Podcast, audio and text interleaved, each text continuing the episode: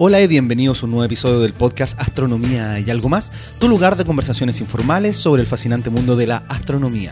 Mi nombre es Ricardo García y hoy te traigo el episodio número 78 donde tengo el gran honor de conversar con Jorge Vago, que es el científico, el jefe científico de la misión ExoMars, la misión que prontamente estará llegando a Marte, va a aterrizar en la superficie marciana. Entonces vamos a conversar sobre la historia de Jorge para llegar a la Agencia Espacial Europea, él es argentino, como de Argentina llega a trabajar en este lugar. Vamos obviamente a hablar sobre qué es ExoMars, porque es una misión doble, vamos a entender muchos detalles sobre esta misión. Em, también por qué estudiar la atmósfera marciana, porque se encontró metano, tenemos que estudiar la atmósfera marciana, los objetivos de la misión, científicos, tecnológicos, eh, lo que lleva este lander que va a aterrizar pronto en Marte, eh, cómo se comunican las misiones desde Marte hacia la Tierra y tratando de responder siempre el gran objetivo si es que Marte tuvo o no vida en un pasado. ¿Seremos capaces de encontrarla? ¿Cómo la vamos a buscar? Todo eso y mucho más en este episodio, el número 78 del podcast Astronomía y algo más. Y bueno, como siempre los primeros minutos tú sabes que me gusta compartir contigo.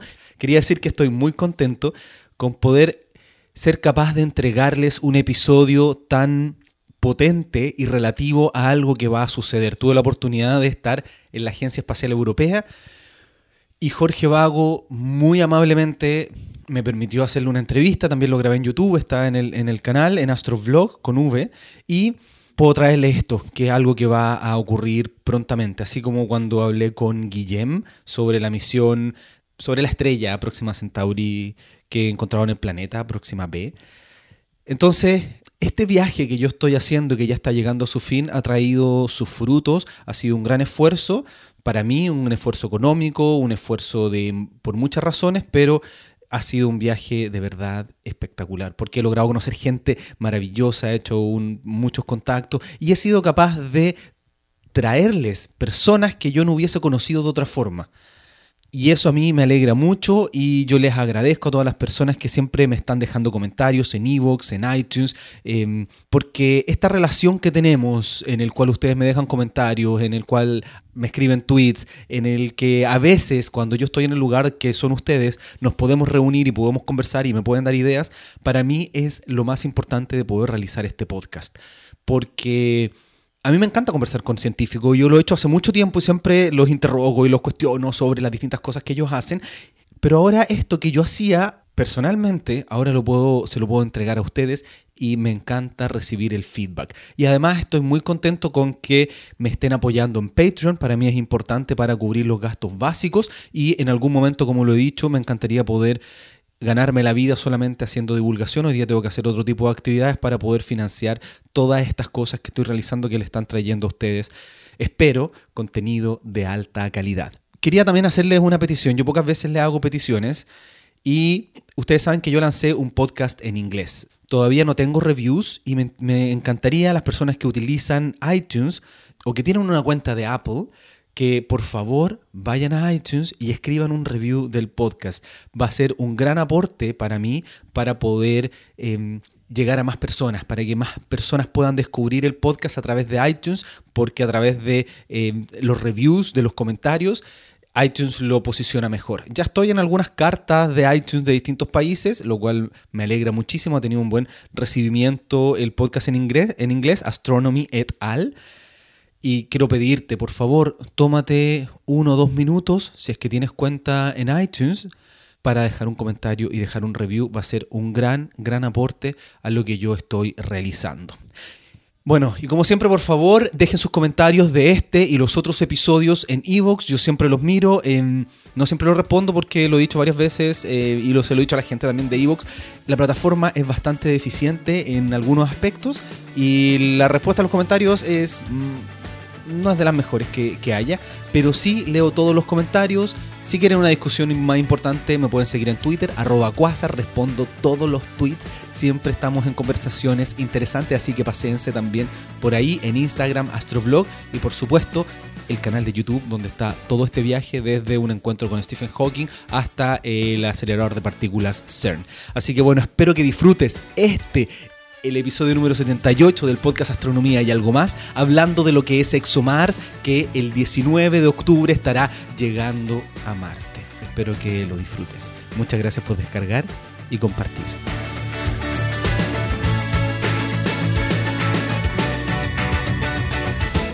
Bueno, aquí me encuentro en su oficina con Jorge Vago. ¿Cómo estás? Muy bien. ¿Qué tal, Ricardo? Un gusto, contento que podamos conversar. Y la primera pregunta, obviamente, es, ¿cómo le cuentas a tus amigos cuál es tu trabajo? Bueno, tengo que contarles primero qué es la misión y después les puedo explicar cuál es mi trabajo. La misión en la que trabajo se trata de dos elementos, en realidad son dos misiones. Una que hemos lanzado y que va a aterrizar y llegar a Marte este año, en octubre, el 19 de octubre para ser precisos, y la segunda que queremos lanzar en el 2020, que es más ambiciosa. Yo trabajo más en la segunda misión. El objetivo de la segunda misión es tratar de buscar si hubo vida en Marte hace mucho tiempo. Y mi trabajo es algo así como se podría llamar el, jefe científico del proyecto de la misión. Claro, en inglés Project Scientist. Exactamente. Es, es una persona que se encuentra a mitad camino entre todos los científicos que quieren trabajar en la misión, que dan instrumentos para la misión y que un día cuando lleguemos a Marte y el rover esté moviéndose en la superficie van a ser los que van a hacer ciencia. Ese es un grupo muy grande de gente. Y el otro grupo importante son todos los ingenieros que están desarrollando la misión. Y siempre hay conflictos o porque los científicos quieren algo que los ingenieros no pueden hacer, o porque los ingenieros tienen la vida difícil y quieren decirle a los científicos que hay ciertas cosas que ellos consideran importantes que no van a poder hacer más. Entonces, cuando hay ese tipo de peleas, yo soy el que está en el medio para tratar de, digamos, de mediar y de encontrar soluciones pragmáticas que nos permitan hacer toda la ciencia que queremos hacer, pero que, sean factibles desde el punto de vista financiero e ingenierístico. Hay veces tenemos situaciones interesantes. Bueno, entonces cuando tú le mencionas que tú vas a descubrir si es que Marte, o estás dentro de este proyecto que va a descubrir si es que Marte tuvo no, o no tuvo vida en un pasado, ¿cómo reacciona la gente? Porque no es como alguien que dice, no, yo sirvo café en un restaurante o hago, o soy profesor. Bueno, hay, hay dos tipos de reacciones. La más común es decir qué bueno y hay interés eh, por saber cómo lo vamos a hacer y qué es lo que llevamos que es nuevo o distinto con respecto a otras misiones. Este tipo de reacción es la típica de gente que eh, lee los diarios eh, o está al tanto de lo que es un poquito el proyecto, el desarrollo científico, digamos, sin necesariamente ser especialistas. El otro tipo de reacción es mm, distinta, es, bueno, ¿y eso por qué es importante? ¿Por sirve, claro? a mí qué me interesa.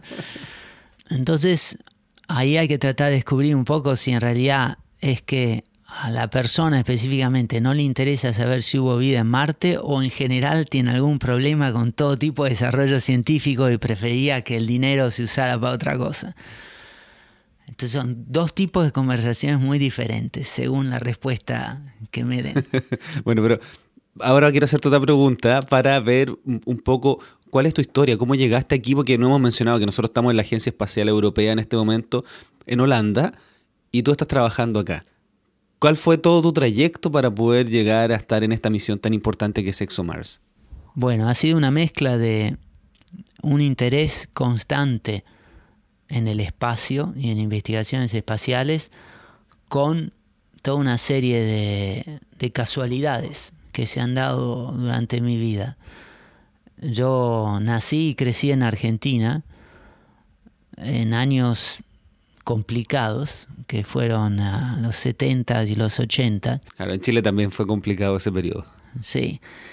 Y cuando era chico, digamos, 8 años, fue la época en la cual eh, los americanos estaban aterrizando en la Luna con las misiones Apolo.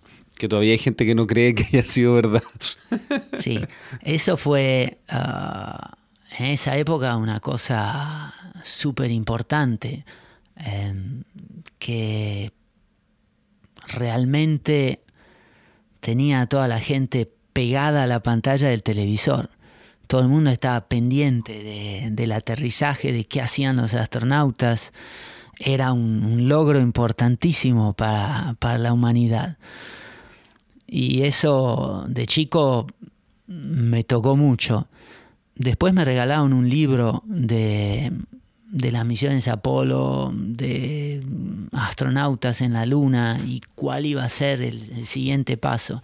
¿Recuerdas el nombre del libro? No, pero era, era un libro para chicos. Que e, e, es, muy interesante cómo estas cosas tan pequeñas que, que un adulto se le ocurrió un regalo porque ah, te gustó eso, termina marcando básicamente tu vida. Sí, em, era un libro al que mm, regularmente volvía y tenía imágenes em, así pintadas a mano, pero dramáticas desde el punto de vista de, dar idea de aventura y la cara del astronauta en primer plano o la cápsula envuelta en, en una bola de fuego mientras uh, reentraba en la atmósfera. Otros querían ser bomberos o doctores y yo quería ser astronauta. Y bueno, eso se mantuvo a través de los años. Por supuesto, las realidades de Argentina en esa época no, no me permitían tratar de ser astronauta. Así que uh, traté de hacer lo que pude para um, acercarme un poco, que fue uh, estudiar ingeniería. Y cuando tenía 24 años, en realidad lo tuve que preparar un poco antes, me fui a Estados Unidos para estudiar eh, física planetaria. Ahí, digamos, fue el primer salto más de acercamiento, digamos, a lo que puede ser algo espacial. Y, después de eso, porque estudiaste física planetaria en Estados Unidos, ¿cómo, ¿cómo llegaste de eso a estar trabajando en la Agencia Espacial Europea? Bueno, cuando estaba en Estados Unidos, estudié en una universidad que tenía muchos científicos que trabajaban en el programa Viking de exploración de Marte, pero también en uh, la sonda Voyager, que fueron a, a Júpiter, Saturno y Urano y Neptuno. Por ejemplo, tuve profesor a Carl Sagan. ¿En serio? Sí. ¿Cómo, fue esa experiencia?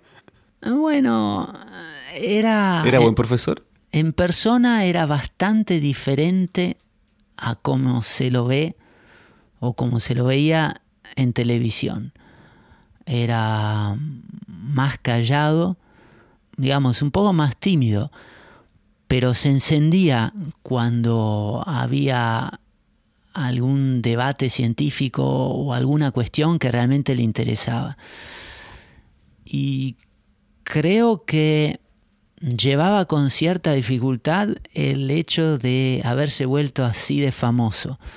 Por ejemplo, me acuerdo cuando eh, tomé una clase con él sobre el origen de la vida, había que mandar el currículum vitae para que él lo mirara y ver si uno tenía un, background como para tomar la clase, porque era tan famoso que ah, incluso gente que estudiaba economía o otras cosas quería estar en su clase. Entonces tenía cientos y cientos de personas que se habían apuntado para tomar la clase y tenía que elegir 15 o 20 alumnos nada más.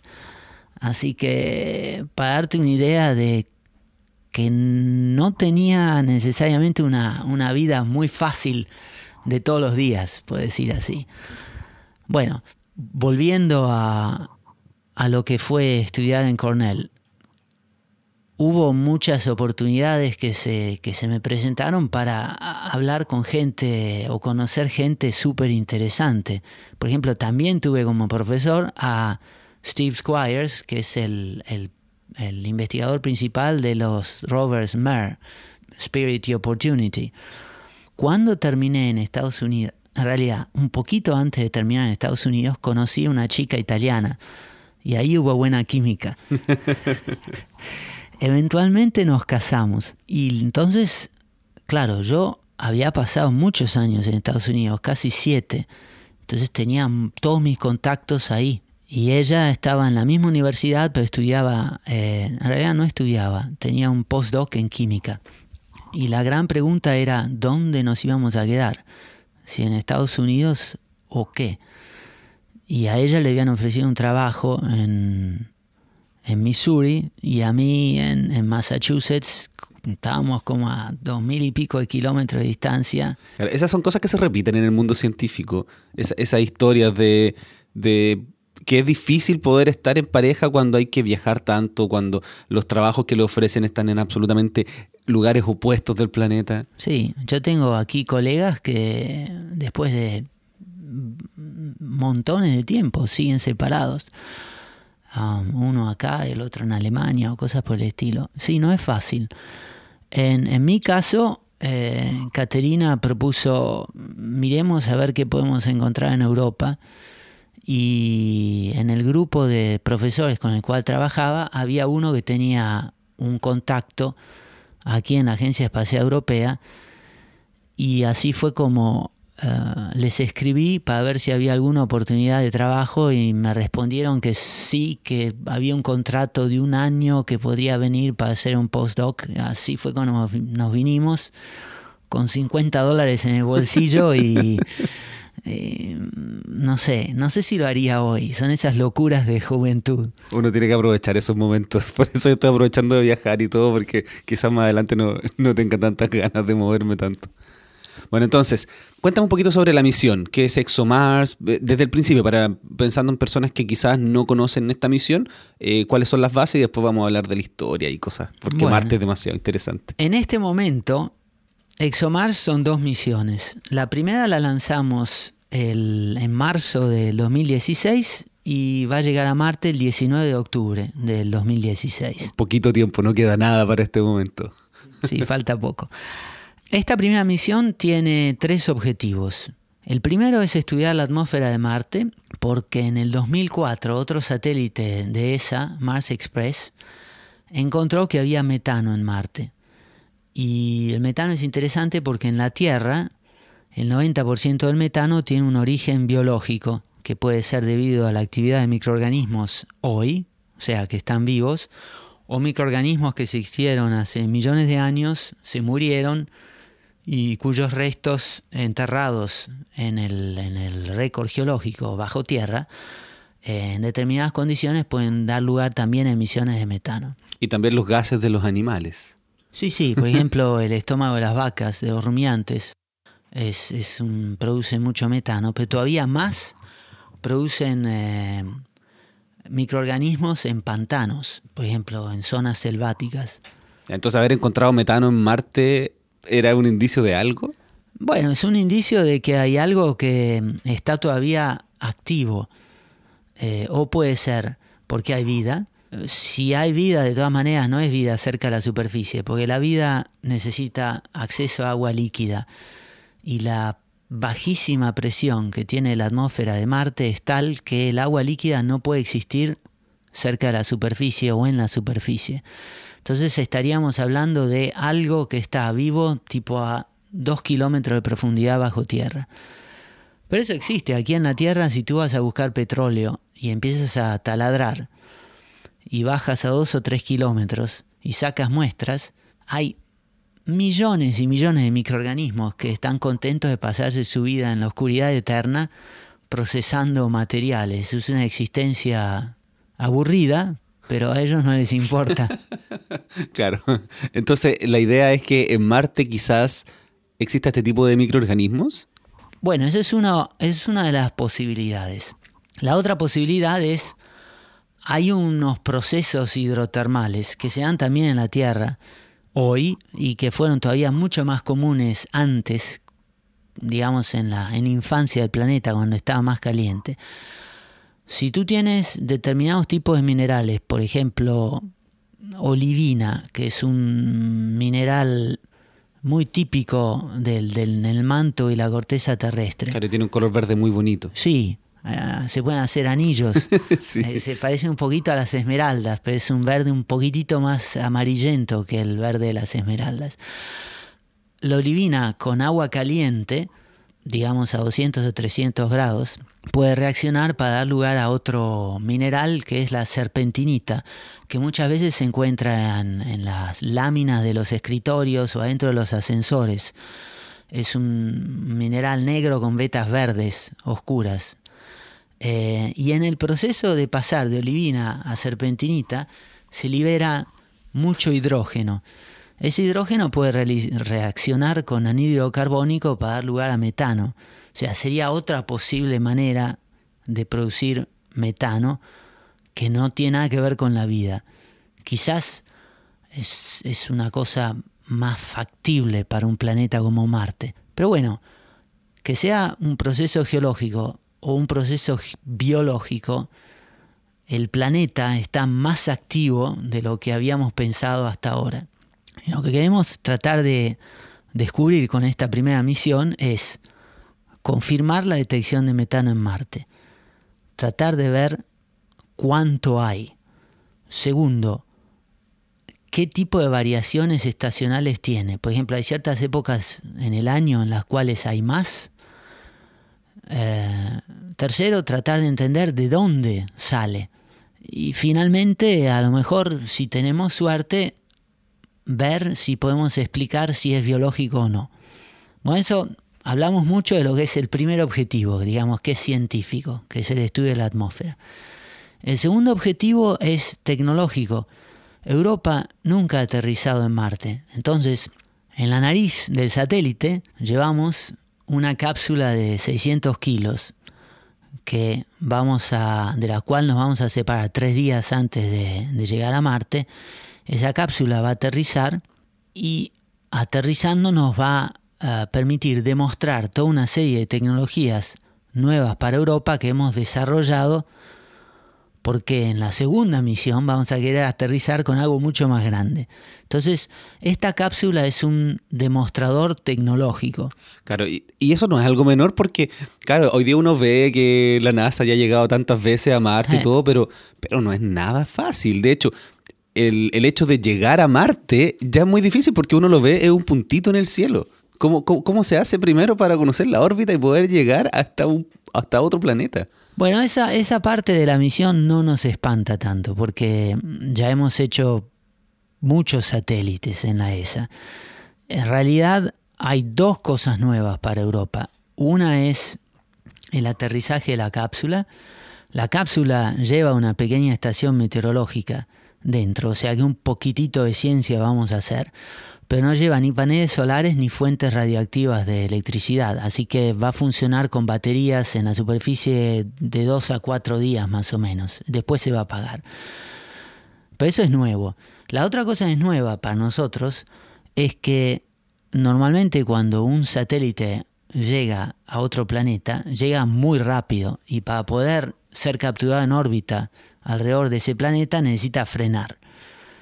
Hay dos maneras de frenar. Una es usar motores all the way y entonces se necesita mucho combustible para eso. Pero all the way es apuntando hacia el otro lado para frenarse. Sí, pero usar los motores de inicio a fin hasta llegar a la órbita científica. Eso requiere mucho combustible. La otra cuál manera, es el combustible que llevan? Hidracina, es el de combustible para este tipo de misiones. Y la otra manera para frenar es, es hacerlo en dos pasos. O sea, es usar un poco el motor para ser capturados en una órbita súper elíptica, muy larga. Por ejemplo, en el caso de ExoMars, en el lugar que está más cerca del planeta está a 250 kilómetros y en la parte lejos está a 100.000. Y desde ahí se puede ir bajando el, apogeo de la órbita, o sea, la parte alta, gradualmente usando la atmósfera para frenar. Entonces lo que se hace es cuando uno pasa en la parte donde se pasa más rápido, que es el perigeo, cuando uno pasa cerca del planeta, en lugar de pasar por arriba de la atmósfera, entramos un poquito de la atmósfera y por rozamiento perdemos un poquito de velocidad. Entonces, lentamente ese apogeo que al inicio estaba a 100.000 kilómetros se va bajando 95.000, 90.000, 85.000, hasta que al final terminamos, después de un año de hacer estas maniobras, con la órbita científica. Nos ahorramos cientos de kilos de combustible, pero tardamos más tiempo en, en poder empezar la misión científica.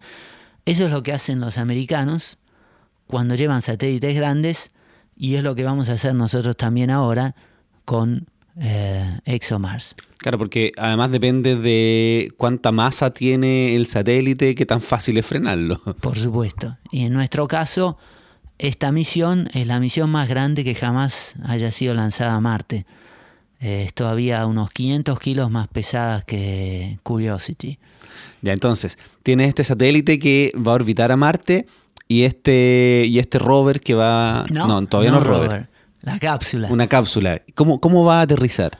Bueno, antes de hablar de cómo aterrizar la cápsula, hablemos del tercer objetivo científico. Ah, perfecto, sí, sí, obvio, se, me quedó en el tintero. Hablemos del tercer objetivo, que no es ni científico ni de tecnología. Es un objetivo de infraestructura. ¿Por qué? Cuando uno aterriza en Marte y quiere después mandar datos a la Tierra, se encuentra con una gran dificultad, y es la siguiente. Para poder hablar directamente con la Tierra, uno necesitaría una antena enorme. Pero ni los rovers ni los landers llevan antenas grandes. Entonces, ¿cómo hacen? Llevan una antena muy pequeña con la cual se comunican con un satélite que está en órbita alrededor de Marte, que él sí tiene una antena enorme. El satélite típicamente pasa alturas entre 300 y 400 kilómetros, entonces la distancia es mucho más chica que, digamos, varios cientos de millones de kilómetros que está la Tierra. ¿Cuál es el problema? Que los satélites que están en órbita alrededor de Marte en este momento para hacer comunicaciones son súper viejos y en cualquier momento se pueden romper y nos quedamos sin nada.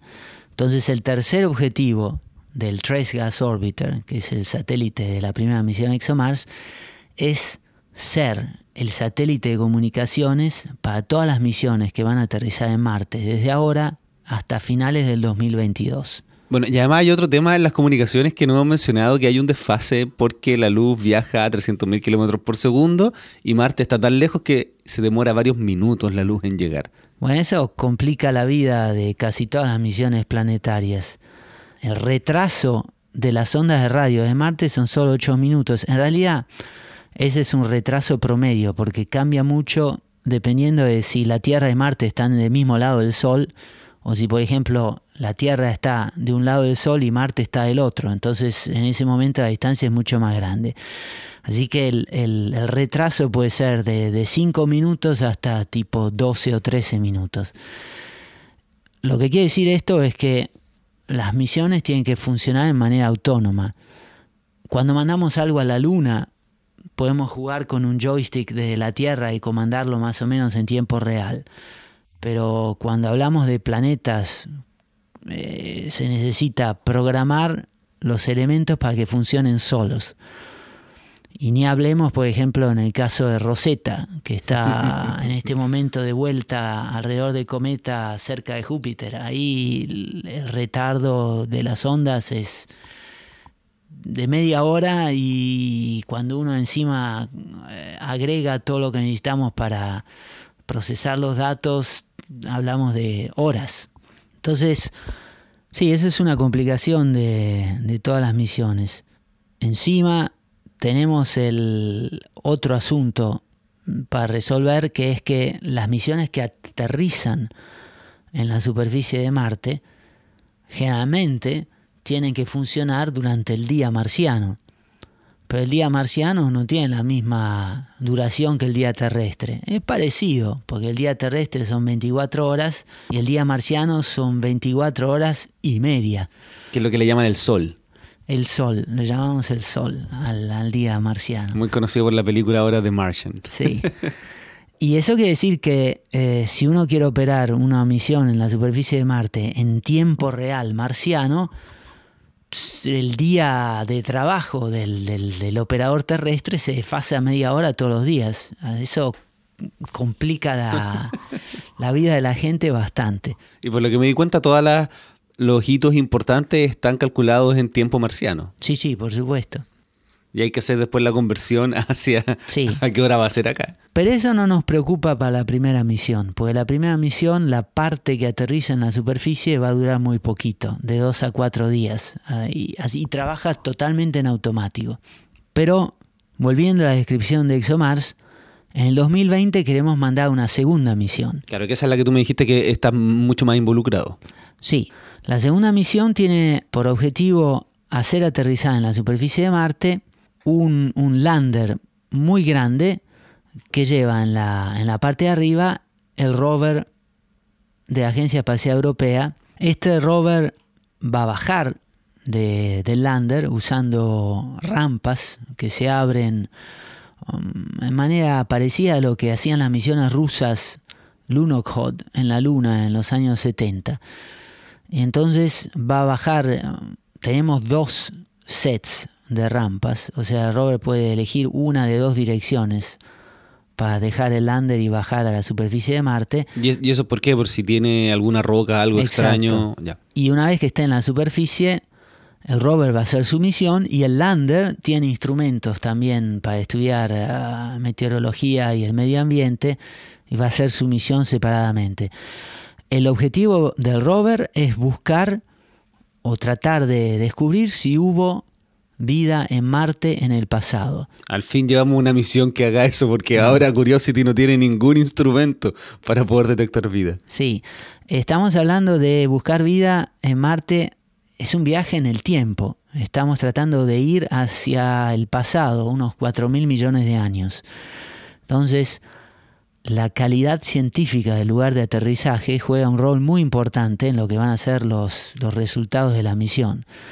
Y lo que tiene esta misión, este rover distinto, que no, tiene no ha tenido ninguna misión hasta ahora, es que por primera vez vamos a buscar bajo la superficie. ¿Qué tan bajo la superficie? Bueno, las misiones americanas han, han excavado, han tomado muestras hasta unos 5 a 7 centímetros bajo la superficie. Y el rover europeo es capaz de tomar muestras hasta 2 metros de profundidad. Esto es muy importante porque debido a la muy tenue atmósfera de Marte, la radiación cósmica penetra la atmósfera y penetra también bajo la superficie. Este es un proceso de degradación de las biotrazas o posibles señales de vida moleculares que queremos estudiar.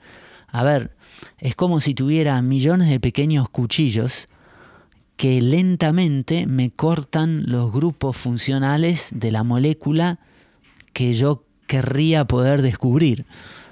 Eh, entonces, yendo bajo la superficie, todo eh, ese material que se encuentra por encima de donde tomamos la muestra funciona como escudo.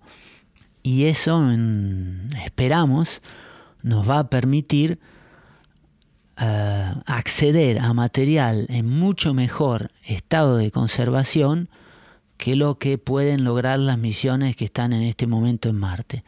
¿Hay algún cálculo de cuándo se supone que decae esta, esta degradación, por así decirlo? Sí, a ver, eh, digamos que hablamos siempre de una mezcla de pruebas llevadas a cabo en el laboratorio más simulaciones con computadoras. Y lo que nos, los resultados que tenemos basados en esos uh, test en el laboratorio más los modelos es que material que está a menos de un metro de profundidad se degrada en unos pocos cientos de millones de años. O sea que si nosotros queremos lograr acceso a material que tiene más de 3.000 millones de años bajo la superficie de Marte en buen estado de conservación, tenemos que penetrar en el orden de 2 metros. Pero eso no es suficiente. Para estar seguros de que vamos a tener acceso a material en buen estado de conservación, lo que estamos tratando de buscar son lugares donde hubo agua por mucho, mucho tiempo.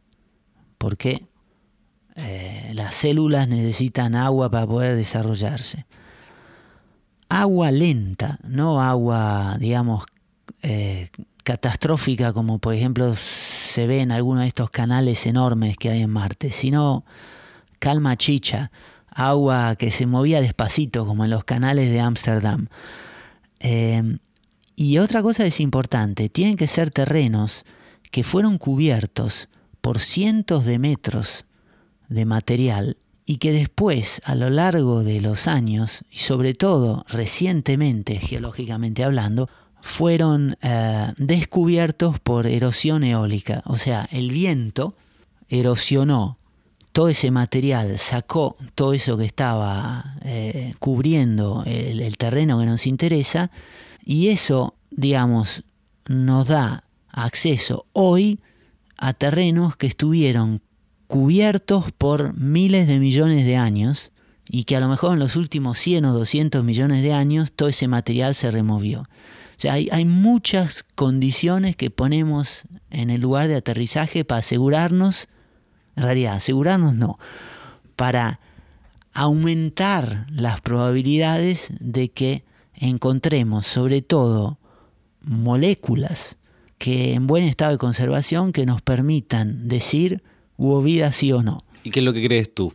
¿Qué, es lo más probable, dado toda la historia geológica de Marte y lo que se conoce hoy día con todas las misiones que hay? Yo creo que hay grandes chances de que Marte haya tenido vida en el pasado.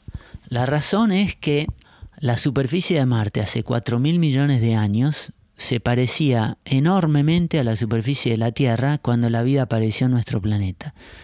Había ríos, había lagos, incluso no sabemos, pero hay indicios de que puede haber habido mares también, la atmósfera más densa, y entonces hubo condiciones por muchas decenas de millones de años muy parecidas, por no decir idénticas, a las que había aquí cuando apareció el primer tipo de vida. Estamos hablando de vida primordial, de microorganismos. La cuestión es después poderlo demostrar. Y poderlo demostrar requiere un rover con los instrumentos adecuados, pero también requiere poder lograr acceso a esa ventana hacia el pasado. Y eso depende, como decía antes, en la calidad del lugar de aterrizaje. Y ese es el lugar de aterrizaje, entonces imagino todavía no está definido, están trabajando arduamente en eso. Sí, más o menos. Eh, estamos trabajando desde hace varios años y en este momento tenemos la selección del lugar de aterrizaje reducida a tres posibles lugares. El, grupo de proyecto quiere trabajar con dos, lo cual nos, nos daría la posibilidad de tener uno como, digamos, lugar nominal de aterrizaje y el otro como backup o lugar eh, de emergencia, por decir así, si encontramos a último momento algún problema importante con el primero.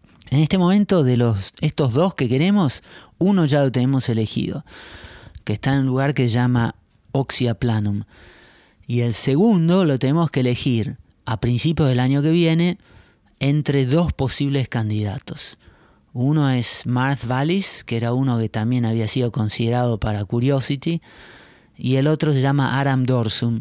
El primero que mencioné, Oxia Planum y Marth Vallis, son lugares parecidos. Son lugares donde hay enormes depósitos de arcillas en láminas muy finitas, un, poquito como nos interesa, pues se parece un poco como los anillos en el tronco de un árbol, donde las distintas eh, capas de arcillas han registrado, grabado distintos métodos de deposición de sedimentos en presencia de agua.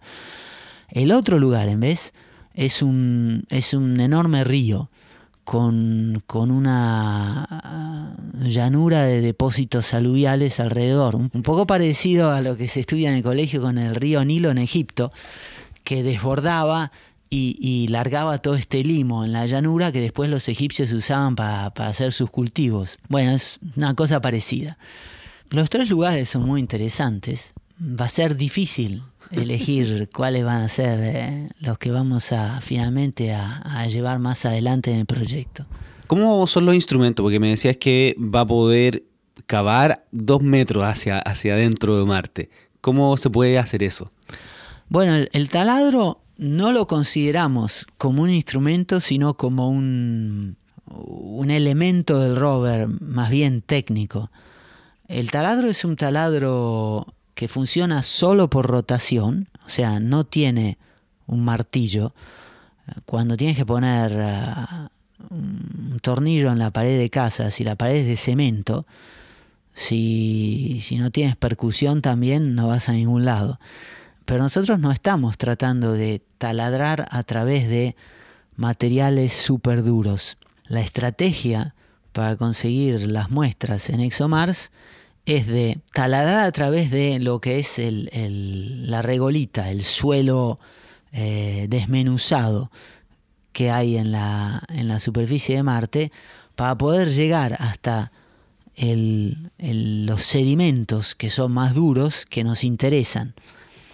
O sea, es, un taladrar a través de material eh, muy dúctil, muy fácil, hasta llegar a el material sedimentario. Las rocas sedimentarias no son súper, súper duras. Estamos hablando de eh, sedimentos finos que se depositaron en presencia de agua y después se endurecieron. El taladro de ExoMars es capaz de taladrar materiales, digamos, un poco más duros que el mármol, para dar una idea. O sea, podemos sí taladrar eh, rocas duras, pero no, por ejemplo, basalto, ah, pedernal, que son rocas súper, súper, hiper duras. Ese tipo de, de, rocas así ah, nos complicaría la vida. Entonces, la técnica para poder lograr penetraciones así importantes es taladrar muy despacio y llegar a dos metros de profundidad nos, llega, nos lleva alrededor de cinco días. Eso es muy importante porque cuando uno trata de taladrar velozmente, la cosa que pasa en el 90% de los casos es que la punta se traba. Y cuando la punta se traba a alta velocidad en un material duro, no la sacas nunca más. Entonces, ExoMars es como camina lento como un buey. Y va despacito, despacito, y así es como consigue sacar sus muestras. Qué buena. ¿Y en qué estado está en este momento ese rover? yo, sé que se han hecho pruebas por ahí. Bueno, todos los, los programas espaciales funcionan de la misma manera. Hay tres tipos de modelos. Está el modelo estructural y térmico, que se usa para hacer los ensayos de vibración y se congela, se cocina y, uno ve cómo reacciona. Después está el modelo de calificación, que es donde se hacen todos los, los ensayos eh, donde se pone al rover o al satélite en las condiciones peores que va a haber durante la misión y, se ve si, si, si, se rompe o no. Si se rompe hay que cambiar algo y si no quiere decir que el, el proyecto como ha sido planeado funciona bien. Y solo una vez que se ha terminado con todo eso, generalmente un año antes del lanzamiento, se fabrica el modelo de vuelo. O sea, en este momento el, el rover está en el medio de los, de los ensayos de calificación y estamos empezando a fabricar los primeros elementos del modelo de vuelo a medida que terminamos los ensayos de calificación de esas partes. Entonces tenemos, por ejemplo, el taladro en, medio de ensayos y tenemos partes del taladro que estamos fabricando a nivel de modelo de vuelo. Y lo mismo con muchas otras cosas. ¿Y eso se está haciendo acá? Eso se hace en toda Europa y en Canadá también. Por ejemplo, las ruedas y el sistema de locomoción se hace en Canadá, el taladro se hace en Italia, eh, todos los mecanismos para el procesamiento de la muestra, una vez que el taladro la da al, laboratorio, se hace en Alemania. Em, grandes partes del módulo de servicio del rover se hacen en Inglaterra, eh, las baterías se hacen en Francia, hay otros elementos que vienen de Estados Unidos. Es, realmente es, un rompecabezas y al final todo tiene que eh, encajar bien. Pero es muy parecido a lo que se hace cuando se construyen aviones. Airbus o Boeing también integran elementos que se han construido en distintos lugares del mundo. Y cuéntame qué es lo que va a pasar ahora en, estos pocos días que, va a estar la misión en la superficie ahora en octubre. ¿Qué se espera hacer durante esos cuatro días? Bueno, la, la cosa principal que nos interesa desde el punto de vista de aprender para la próxima misión es recobrar todos los datos del aterrizaje, porque durante el aterrizaje el enlace de comunicaciones que tenemos con la cápsula nos permite recoger muy poquitos datos, cosas tipo, ahora me he separado, ahora estoy entrando en la atmósfera, ahora eh, me separo el escudo térmico, ahora abro el paracaídas. ¿Y cómo se envían esos datos? ¿Qué, qué es lo que envía exactamente? Son tonos, eh, tip, tup, tip, tup, ruiditos, cada uno asociado con un paso importante durante el proceso de aterrizaje. Mientras que la computadora de, la, de la cápsula del lander, en vez almacena muchísimos datos súper detallados, por ejemplo, la temperatura en distintos lugares del escudo térmico, eh, cuál era la presión en las líneas de combustible, eh, cómo funcionaban los motores, eh, cuánto viento había, cuál fue la, la, la, la, carga dinámica que vio el paracaídas, muchísimas cosas. Todo eso viene almacenado, pero nos lo tiene que mandar la cápsula o el lander después de haber aterrizado. Y para eso necesitamos un satélite de NASA que recoja los datos. Pues nosotros vamos a estar a 100.000 kilómetros. claro, van a estar todavía en la primera con órbita. nuestro satélite en la primera órbita. Es una órbita que lleva cuatro días. Así que es muy probable que cuando volvamos a pasar por encima de la cápsula o por encima del lander, el lander ya haya terminado su misión. Entonces, eso nos interesa mucho, es recuperar los datos y las fotos que vamos tomando a medida que nos vamos acercando al lugar de aterrizaje. Tengo una pregunta ahí porque eh, varias veces me, han preguntado en redes sociales por qué las fotos no, no, necesariamente tienen la misma calidad que las que tomamos nosotros hoy día con una cámara con la que yo ando grabando. Ah, porque son... las tomamos con una cámara eh, antidiluvial de la época de la prehistoria. ¿Y por qué tiene que ser así? Cuéntame. Porque encima son blanco y negro. Eh, la razón es que estamos usando el modelo de reemplazo que teníamos de otra misión. Así que sacamos una cámara vieja que ya estaba ahí y ya estaba calificada y sabíamos que podía volar y, se la colocamos al, lander y esa es la que vamos a usar. Por supuesto podríamos haber usado una cámara más avanzada, pero tendríamos tendríamos que haber empezado a desarrollarla antes y nos hubiera costado muchísimo más dinero. Claro, porque no es como que yo diga, ya tomo la cámara que voy a comprar la última Canon o lo que sea y la pongo en, en, el, en el lander, porque todo lo que tiene que soportar durante el aterrizaje es terrible, entonces no puede ser cualquier cámara, todo, todo lo que va a vivir esa cámara es muy complejo. Sí, a realidad hay misiones que vuelan con elementos comerciales, pero generalmente se usan para cosas que uno dice no son críticas, que si se rompen, bueno, mal año. Y con una misión a Marte no es el caso. Cuando ponemos algo en un, este tipo de misiones queremos estar seguros de que funcione. De todas maneras, la razón por la cual no tenemos una cámara con una performance mejor en esta primera misión es que las imágenes no son críticas no es lo que más nos interesa aprender. La segunda misión, en vez, la que lleva el rover, esa tiene montones de cámaras y esas sí que son a alta resolución y a colores. Porque ahí realmente eh, imágenes de buena calidad son fundamentales para lograr los objetivos de la misión. Claro, entonces todo va a depender del objetivo de la misión, cuáles son los instrumentos y las cámaras que va, que va a llevar. Por ejemplo, la cámara en vez que está en el satélite para tomar fotos de la superficie de Marte, esa es una cámara de súper alta tecnología, porque eso es uno de los objetivos principales del, Trace Gas Orbiter, del, del satélite.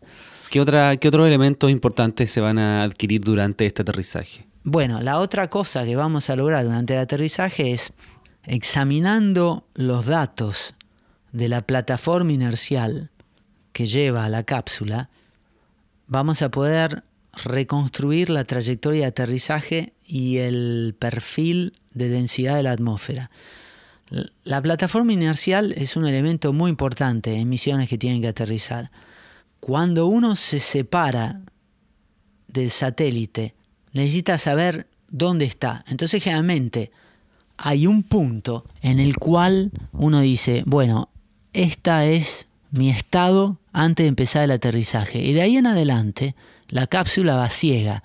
¿Y cómo hace para saber dónde está? Tiene esta cosa que se llama la plataforma inercial, que es un set de tres giróscopos y tres acelerómetros que van grabando las aceleraciones y, el cambio y, velocidad de cambio en la posición de la cápsula con respecto a la posición inicial que se sabía al principio. Y eso es lo que usamos para saber, por ejemplo, a qué altura estamos de la superficie. No sabemos a qué altura estamos de la superficie, sabemos a qué distancia estamos del punto en el cual nos separamos. Eso se usa durante toda la primera parte de, de entrada hipersónica hasta que nos liberamos del escudo térmico y podemos encender el, radar que tenemos en la cápsula, que ese sí mide la distancia al suelo. Y todo eso se tiene que hacer automáticamente. Ah, sí, por supuesto. Pero hasta el momento que podamos encender el radar, necesitamos los datos de la plataforma inercial para calcular con un cierto error en qué posición más o menos estamos. Pero esos datos de aceleración son muy útiles para los científicos después para reconstruir el perfil de aterrizaje. Esos otros datos que logramos obtener durante el aterrizaje. Y finalmente tenemos los datos de los instrumentos en la superficie. Esta misión lo que tiene de especial es que va a aterrizar durante la época de eh, las tormentas de polvo en Marte, que son una cosa aleatoria, no es que pasen siempre en general se dan una vez cada 5 a 7 años, pero son estas tormentas enormes que envuelven toda la atmósfera de Marte de polvo y no se ve la superficie. Y incluso si no hay estas tormentas de polvo, es una época en la cual la atmósfera de Marte está más cargada de polvo que en otras épocas. Es un polvo muy, muy finito, es un poco como el humo de un cigarrillo y hay algo que estábamos conversando el otro día, porque yo te pregunté, dije, no, no puedo dejar de preguntarte por la película The Martian, alguien que trabaja tanto con Marte, obviamente. Y es que esta tormenta que hubo y que arrastró la antena, tú me decías que eso no podría ocurrir de ninguna manera en Marte. No, y la razón es que vivimos un poco a la presión de la atmósfera en la Tierra. Aquí tenemos 1013 milibares como presión típica y en Marte son solo 6. ¿Qué quiere decir eso? Es que Sí, hay atmósfera, pero casi no hay. Es súper sutil, súper finita. La cantidad de gas que hay en la atmósfera es, es, muy poquita. ¿Qué quiere decir eso? Que un viento en Marte de 100 kilómetros por hora empuja como un viento en la Tierra de un kilómetro por hora. O sea, nada. ¿Qué quiere decir eso? Que las imágenes del film, del inicio, en el cual se ve esa tormenta enorme, eso está bien. Pero que pueda sacudir la base de tal manera que le saca la antena, eso no pasaría nunca. O sea, ustedes no están preocupados por esas tormentas para el lander y después para el próximo rover. No desde el punto de vista de eh, que nos pueda empujar el rover, de, el rover o el lander una vez que está en la superficie. La presencia de polvo en la atmósfera nos erosiona el escudo térmico más que si aterrizáramos en una época en la cual la atmósfera es, está más clara o con menos polvo. Pero eso no es un problema terrible, basta tomarlo en consideración cuando uno hace el análisis y el estudio de la misión. Y lo que tiene interesante este aterrizaje en, en, octubre de este año es que va a ser la primera misión que aterriza durante esta época del año. Así que tanto nosotros como NASA y todos los demás países que eventualmente van a querer ir a Marte están interesados en ver cómo son distintas las cosas aterrizando en esta época del año. Absolutamente. ¿Y, qué es lo que te gusta más a ti de esta misión? Porque uno siempre tiene esto que, que personalmente es más atractivo. ¿De la primera misión? Sí, de la primera y de la segunda. Bueno, de la primera misión eh, hay, hay, dos cosas que para mencionar. Una es lo que es la parte así, como dirían los americanos, exciting, que es la parte donde uno está pegado a la, a la silla, que es el aterrizaje. eh, es donde uno en cinco minutos se juega 15 años de trabajo. Y varios millones de euros. Sí. Y, y la otra es desde el punto de vista de interés, más bien científico, es todo el trabajo hormiga de a través de a lo mejor de uno o dos años de hacer cientos de, observaciones eh, atmosféricas, tratar de ver qué podemos descubrir de, de este metano en Marte. Nosotros tenemos, una cosa que no mencioné, es que con respecto a misiones anteriores, la capacidad que tiene este satélite de realizar un estudio de detalle de los componentes atmosféricos de Marte es entre mil y diez mil veces mejor que los satélites que han ido a Marte hasta ahora. O sea, realmente va a ser un, salto muy importante desde el punto de vista de nuestro eh, saber de lo que es la atmósfera marciana. Y la segunda misión, lo que me, eh, la segunda misión es, es ser Sherlock Holmes en Marte y hacer un viaje atrás en el tiempo y tratar de ver si hubo vida. Y todavía más interesante, si hubo vida, pero eso quizás es un poco menos probable, es tratar de entender si hubo una segunda génesis en Marte. Cuando hablamos de vida, si vamos a después a mirar lo que son los ladrillitos Lego de, de, la vida como entendida como sistema de química orgánica, es interesante tratar de entender si los elementos químicos de una posible vida marciana son parecidos o iguales a los nuestros o totalmente diferentes.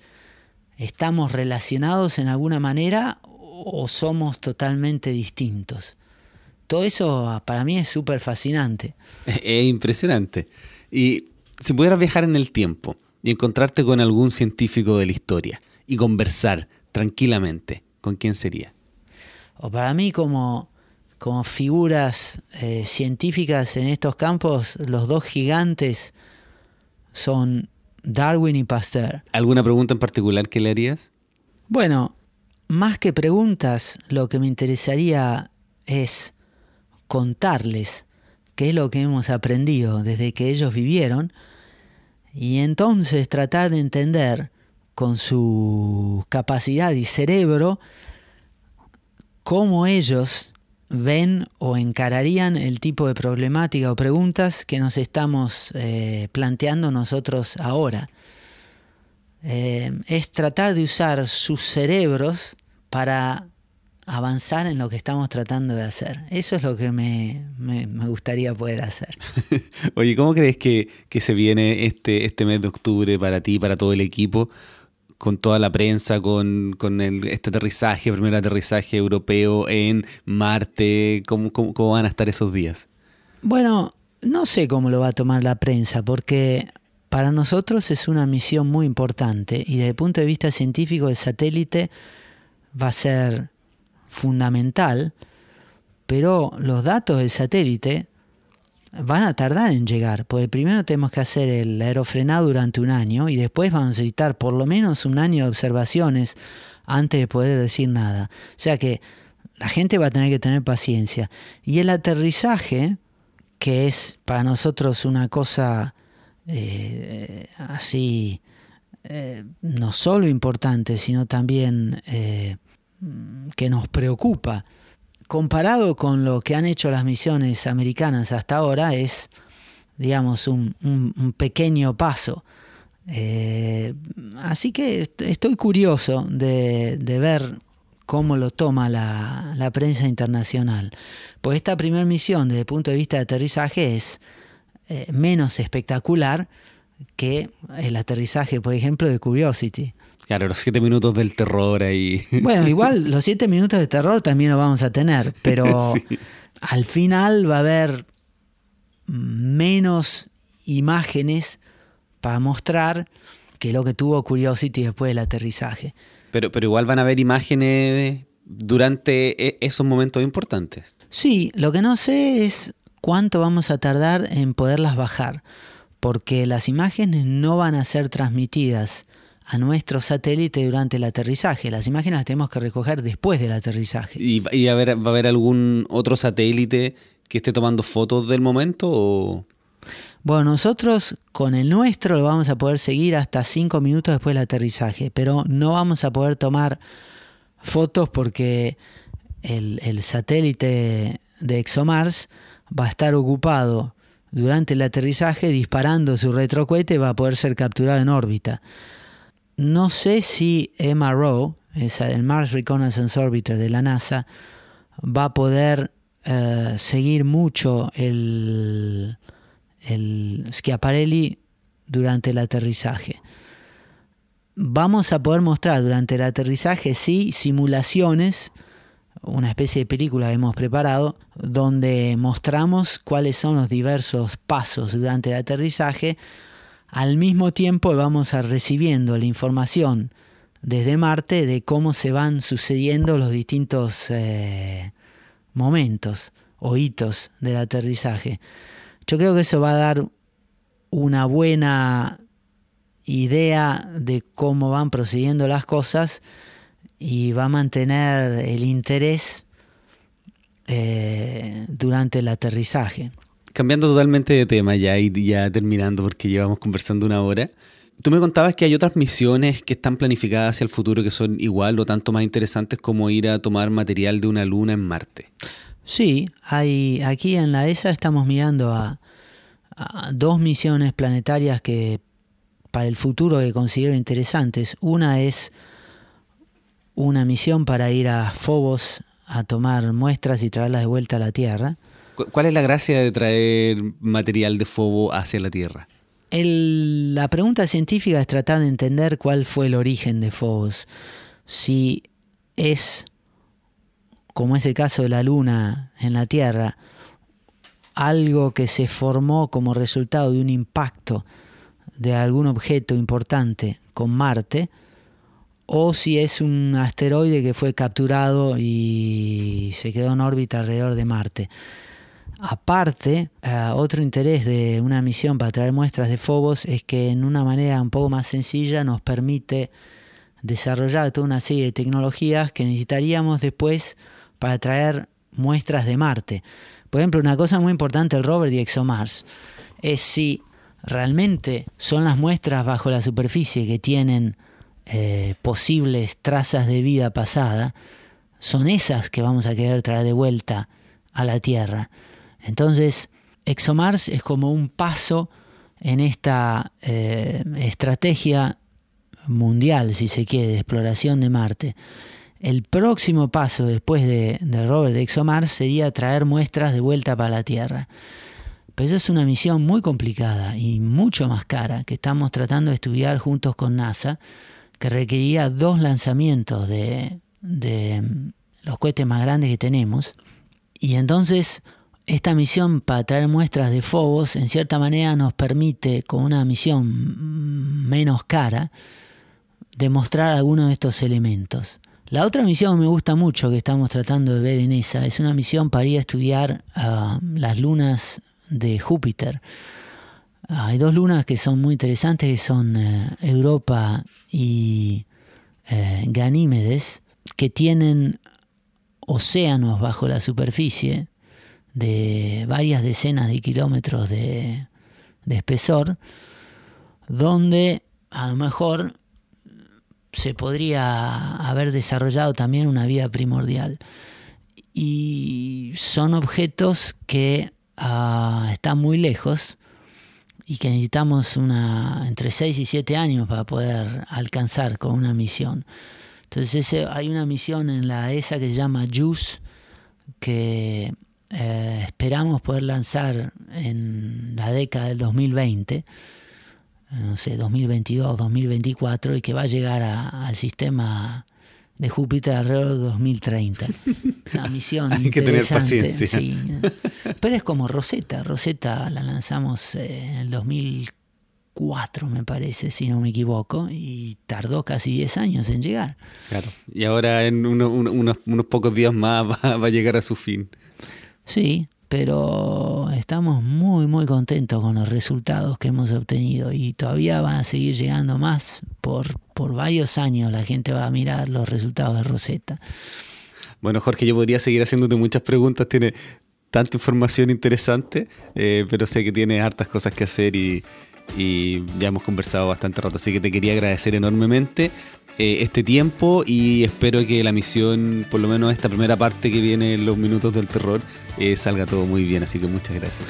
Gracias Ricardo y gracias a, todos los oyentes por su interés en, en, ExoMars, por su interés en el programa espacial y finalmente todo lo que tratamos de hacer lo hacemos con dinero y, e interés del contribuyente y lo hacemos para todos, para tratar de aprender más, para tratar de mejorar, para tratar de vivir mejor.